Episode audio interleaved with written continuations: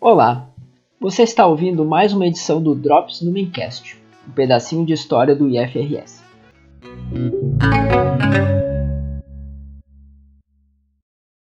O CTA é o Centro Tecnológico de Acessibilidade do IFRS, setor que oferece os serviços de acessibilidade e tecnologia assistiva para a instituição.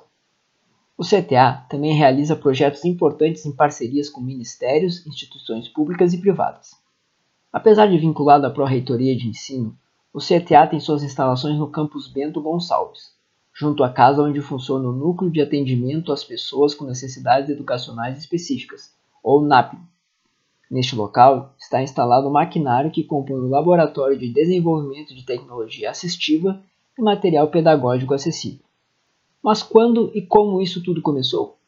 Para compreender a origem do CTA, é preciso resgatar o processo de criação do NAPNE do campus Bento Gonçalves em 2004, que foi incentivada por um programa da CETEC-MEC chamado Tecnologia, Educação e Cidadania para Pessoas com Necessidades Educacionais Específicas, o TECNEP. O TECNEP sugeria a institucionalização dos NAPNs em todas as instituições da Rede Federal de Educação Profissional e Tecnológica, como sendo um espaço de acolhimento, inclusão, permanência e êxito de estudantes com deficiências e outras necessidades educacionais específicas. Para além desse trabalho de inclusão, o NAPN Bento Gonçalves também realizava projetos de acessibilidade virtual e iniciou um singelo processo de desenvolvimento de tecnologia assistiva de baixo custo. A partir desse trabalho, a CETEC-MEC, por intermédio de um projeto colaborativo que reuniu profissionais da Rede Federal do Sistema de Informações da Educação Profissional, o CIEP, que depois passou a se chamar Rede Nacional de Pesquisas e Inovação em Tecnologias Digitais, ou RENAP, convida o então Cefet Bento, atual Campus Bento Gonçalves, a ser um dos módulos integrantes de um projeto maior, criando assim, em 2006, o Projeto de Acessibilidade Virtual.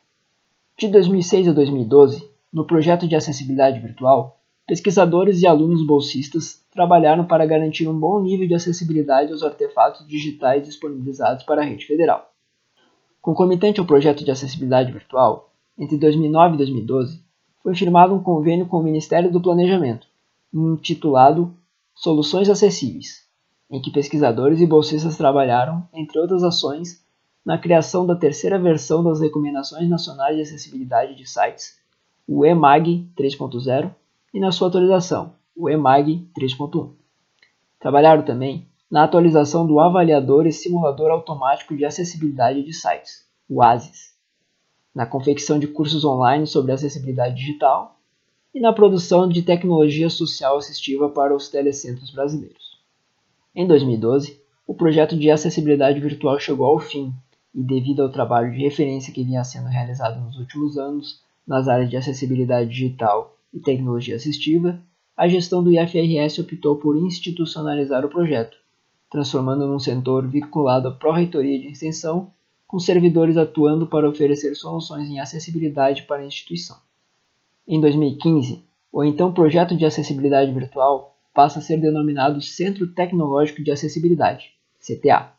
ampliando assim o seu escopo de atuação. Em 2019, o serviço prestado aos estudantes com deficiência da instituição foi considerado como atividade principal do CTA, e ele passa a estar vinculado à Pró-Reitoria de Ensino, conforme os artigos 46 e 47 do Regimento Complementar da Reitoria do IFRS. A atuação do CTA está regulamentada pela Instrução Normativa PROEM número 2, de 11 de março de 2021, e o setor conta, atualmente, com três servidores atuando diretamente no centro, além de servidores colaboradores que auxiliam em atividades específicas. Para conhecer as atribuições do CTA ou solicitar os serviços desse setor relacionados à acessibilidade digital e à tecnologia assistiva, acesse o site cta.ifrs.edu.br. Lá é possível conferir o trabalho realizado pelo setor e ter acesso às publicações do CTA, além de conhecer os projetos já desenvolvidos e em andamento.